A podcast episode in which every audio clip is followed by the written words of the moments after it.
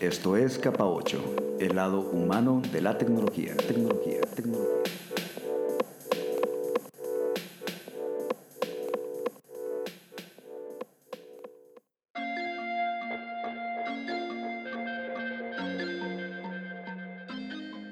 Bien, ustedes bienvenidos a este nuevo episodio de Capa 8. Yo soy Tony dándoles la bienvenida y como saben ustedes, en Capa 8 tratamos de ocuparnos, sí, de las tecnologías de la información y de la comunicación, las TICs, pero sobre todo del lado humano de las tecnologías. Y qué más humano que las personas que van entretejiendo, formando las historias que conforman a final de cuentas el folclore alrededor de todas estas tecnologías de la información.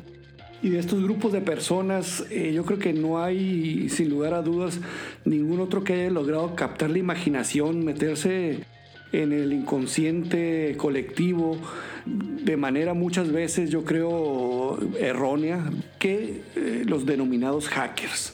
Entonces en este episodio vamos precisamente a ocuparnos de ellos, de los hackers, qué son, eh, en realidad son lo que se dice de ellos o qué hay detrás de todos estos personajes que han de alguna manera u otro conformado, les digo, parte del folclore de las tecnologías de la información y de la comunicación. Así que los invito a quedarse con nosotros en este nuevo episodio de Capa 8.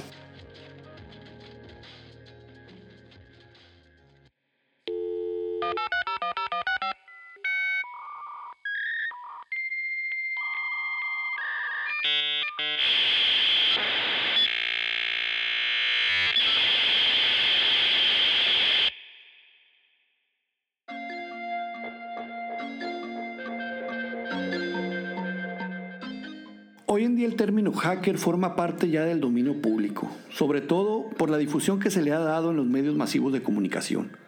Tal como se ha manejado, dicho término tiene una connotación muy diferente a la original. Vale la pena entonces revisar esta connotación original y conocer algunos personajes importantes. Too many people assume they know what a hacker is and they don't actually think it through. But a hacker is somebody who simply asks a lot of questions, does a lot of experiments, doesn't like to accept rules that don't make any sense. Most, most importantly, someone who shares information, tells people what they, what they find, uh, and, and lets them know, hey, look what I discovered, look at this weakness in some system someplace. And that's kind of the reason why hackers always get in trouble, because they don't keep things to themselves, they let the world know. Esa era la voz del destacado hacker Emanuel Goldstein, con quien vamos a regresar un poquito más adelante. Eh, y nos trataba de explicar un poco la connotación original, al menos, del término hacker. No hay una definición así de librito que diga esto es un hacker, pero sí podemos rastrear su origen y conocer al menos la connotación original, que vamos a ver varía mucho de la connotación que se le ha dado en los medios masivos de comunicación en un tono un poco más maligno. El folclore del mundo de la computación ubica a los primeros que fueron designados como hacker eh, por allá de las décadas de 1950 y 1960 en los laboratorios del prestigiado Instituto Tecnológico de Massachusetts, el MIT de los Estados Unidos. Al encontrarse estudiantes brillantes en un lugar donde abundaban las que en ese tiempo eran avanzadas computadoras, pues se daban las condiciones ideales para experimentar con estos nuevos dispositivos y echar a molar la imaginación y la creatividad.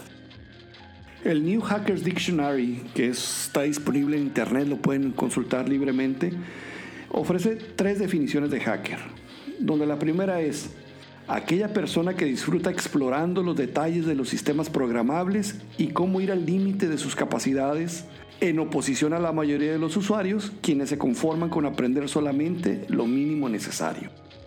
Una segunda definición caracteriza a un hacker como aquel que programa de manera muy entusiasta o incluso obsesiva, o que disfruta de programar en vez de teorizar sobre la programación. Y la tercera definición dice que es aquel que disfruta el reto intelectual de superar de manera creativa las limitaciones de los sistemas. De modo que, originalmente el término hacker se puede considerar como un título honorario, usado para designar a una persona muy creativa y muy hábil con los sistemas programables, dentro de los cuales se encuentran las computadoras. Y si lo vemos así, pues un personaje tan connotado como Dennis Ritchie puede considerarse un hacker, pues contribuyó entre otras cosas a crear el sistema operativo Unix y se le considera el padre del lenguaje de programación C. Bajo esta óptica, Richard Stallman es otro hacker importante que se conoce como el creador del proyecto GNU y es un promotor incansable del software de código abierto. Sin embargo, los medios de comunicación no han destacado a estos hackers como tales, enfocándose más bien a los individuos que utilizan sus habilidades para realizar actos ilegales. A estas personas que se dedican más bien a violar los sistemas de seguridad muchas veces con propósitos más allá de la mera curiosidad intelectual, se les denomina crackers en el diccionario New Hackers Dictionary que acabo de citar.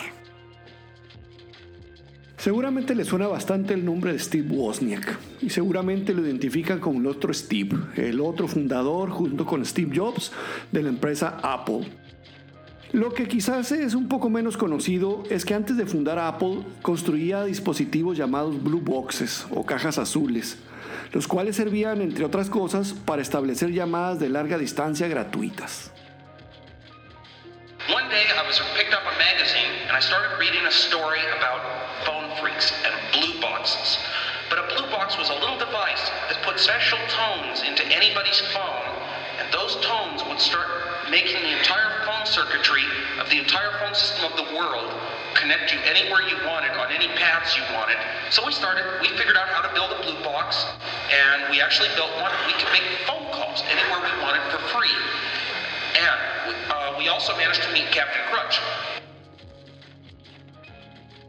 Siendo siempre un gran bromista, a Wozniak le encanta narrar todo este tipo de bromas que hacía con sus cajas azules.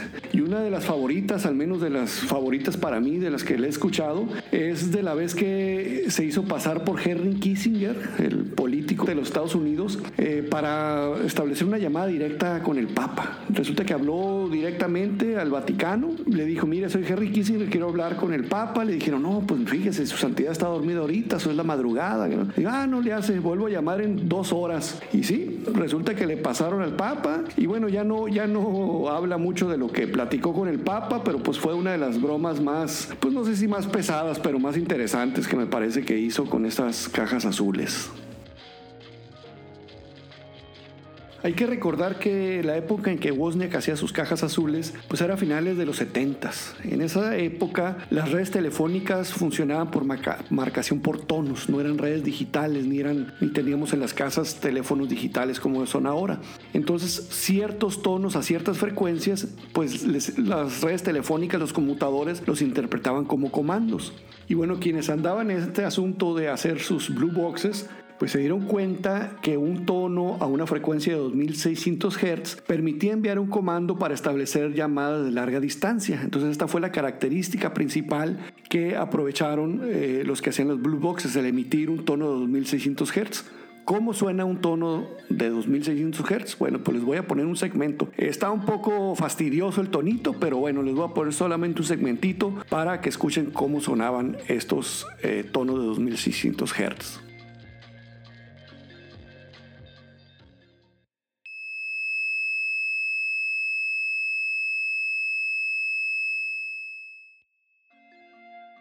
Bueno, pues así sonaba más o menos este famoso tono de 2600 Hz. Y quizás les llamó la atención en el segmento anterior que puse la voz de Wozniak haciendo una narración que hablaba de los freakers y que hablaba también de un tal Captain Crunch. Bueno, pues resulta que uno de los eh, hackers famosos era John Draper, que era conocido con el apodo de Captain Crunch.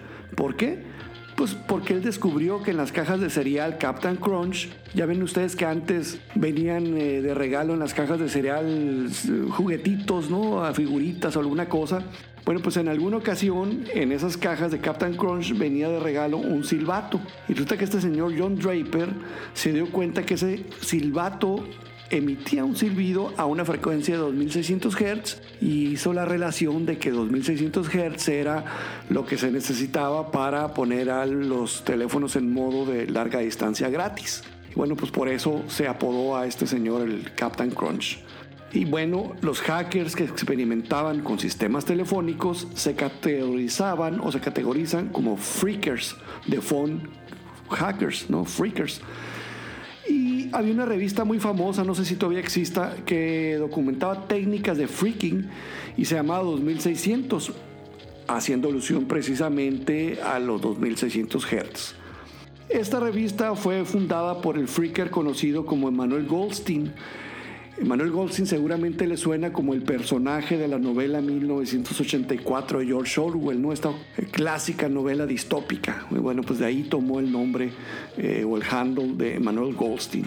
Dentro de las publicaciones de los freakers, pues otra famosa o connotada es Frack eh, cuyo fundador es el freaker conocido como Eric Bloodaxe. Y él pues se puso ese handle en honor a un rey vikingo eh, muy famoso conocido con, como ese nombre de Eric Bloodaxe. Estás escuchando Capa 8, un podcast que aborda temas relacionados con las tecnologías de la información y la comunicación, las TICs, situándolas en el contexto humano. Nos interesamos entonces en los impactos de las TICs en la sociedad, sus beneficios, sus riesgos, sus mitos, su folclore, sus personajes y en general en la intersección de las TICs con las diversas áreas del quehacer humano. Si te gusta lo que has escuchado, pues no dudes en recomendarnos. Nos puedes escuchar en las diferentes plataformas de podcast, así también como en YouTube. También estamos disponibles o tenemos una presencia en las principales redes sociales, Instagram, Facebook, Twitter, etc. Búscanos como capa 8, capa como la letra griega, con K y doble P.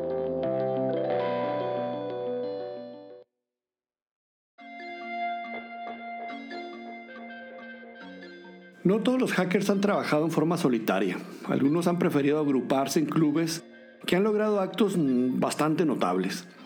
Una agrupación alemana muy destacada es la denominada Chaos Computer Club, el CCC, la cual se hizo famosa cuando varios de sus miembros lograron penetrar la red de un sistema bancario y acreditar 134 mil marcos alemanes, equivalente más o menos a unos 600 mil euros actuales. Eh, ellos se los acreditaron a favor del club pero luego los regresaron al banco en un acto público frente a los medios eh, justo al día siguiente.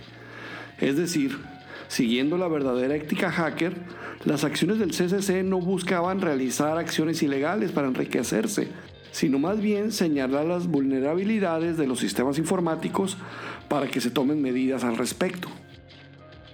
Hoy en día el CCC pues, sigue realizando algunos actos de lo que se llama hacktivismo, ¿no? activismo hacker pero también realiza eventos educativos, tales como el Chaos Communication Congress, donde anualmente se reúnen personas de todo el mundo a compartir experiencias técnicas, eh, atender a seminarios, conferencias, en fin, a satisfacer su curiosidad intelectual en torno a las eh, tecnologías de la información y las comunicaciones. Otra organización que se hizo bastante famosa eh, fue la neoyorquina Masters of Deception, MOD de donde destacaron figuras como Fiber Optic, Acid Freak, Corrupt y Outlaw. Sus archienemigos eran los miembros de la banda The Legion of Doom, LOD, con quienes pues establecieron una ciberguerra entre 1990 y 1991, la cual fue conocida como The Great Hacker War. Por cierto, a uno de los miembros destacados del MOD, el conocido como Fiber Optic, Fiber con PH y Optic con K, pues lo metieron a la cárcel más o menos por un año. Eh, fue uno de los primeros casos muy sonados, así de alto nivel, eh, donde a una persona lo metían eh, a la cárcel por actos de hacking. aquí hay algunas declaraciones que hizo Fiber Optic, donde básicamente dice pues, que lo tomaron a él como chivo expiatorio en este caso. Frankly, I'm pissed off about, about everything. I mean, considering the way I was sentenced, the judge's exact words were that He was sentencing, sentencing me as a symbol to send a message. Uh, what kind of justice is that? Well, let him send a message uh, some other way. Y bueno, muchos aseguraron que esta ciberguerra entre MUD y LOD pues no fue más que una invención del gobierno de los Estados Unidos precisamente para atrapar a varios de los miembros de ambos bandos, a quienes pues tenían tiempo ya tras de ellos en la mira. Aunque algunos actos se realizan por mera curiosidad intelectual, en ocasiones las consecuencias pueden ser algo graves. Tal es el caso del primer incidente de seguridad a gran escala en Internet, el cual fue llamado el Internet Worm, y este ocurrió en 1988. En esa ocasión, el joven estudiante Robert T. Morris, hijo de un experto en seguridad contratado precisamente por el gobierno estadounidense en la National Security Agency, pues escribió un programa que se replicó sin control por el Internet y que dejó inhabilitados temporalmente a decenas de miles de sistemas. Morris fue condenado a tres años en libertad condicional, 400 horas de servicio comunitario y una multa económica, pues algo moderada, digamos, para todo el daño que causó. A pesar de este mal precedente, Morris llegó a ser un destacado investigador asociado al MIT. De hecho, ustedes pueden buscar su página personal, busquen Robert T. Morris y van a ver que ahí está su página, un montón de publicaciones, estudiante graduado, en fin, tiene una vida académica bastante sólida.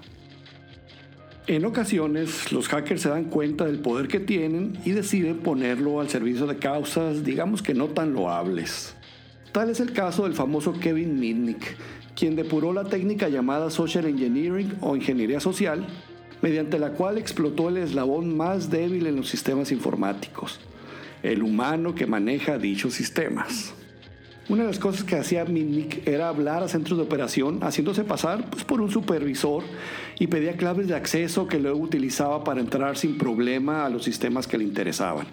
Aunque no siempre realizaba actos para su beneficio personal, pues sí hubieron algunos notables, como aquel donde ganó un automóvil en un concurso telefónico al bloquear las líneas para obtener la llamada ganadora. Mitnick pasó varios años en prisión por un gran número de cargos en su contra, pero pues ahora es un cotizado consultor en seguridad informática. Los hackers que sí decididamente operan para su propio lucro son comúnmente denominados black hat hackers, o sea, hackers de sombrero negro y entre ellos se puede mencionar al alemán Markus Hess, quien en 1980 fue reclutado por la ya hoy extinta KGB soviética para llevar a cabo espionaje cibernético durante la Guerra Fría. También se puede citar, por ejemplo, a Albert González, quien por ahí desde 2005 al 2007 fue el artífice del mayor acto de fraude a cajeros automáticos y tarjetas de créditos que se haya registrado. A este señor le encontraron pues más de 170 millones de números de tarjetas robadas eh, y cuando lo arrestaron le encontraron más de 1.6 millones de dólares en efectivo. Y en esa misma línea también operaba Vladimir Levin, a quien se le asocia con el fallido intento de una transferencia ilegal de 10.7 millones de dólares. Así pues, hackers hay de todos tipos, desde los que se conducen con un código de ética y solo buscan satisfacer su curiosidad intelectual, hasta los que son unos pues, verdaderos criminales cibernéticos. Lo cierto es que tienen un poder muy importante en esta llamada era de la información y para ellos pues yo creo que podría aplicar la célebre frase esta de la serie de cómics del hombre araña. Con un gran poder viene una gran responsabilidad.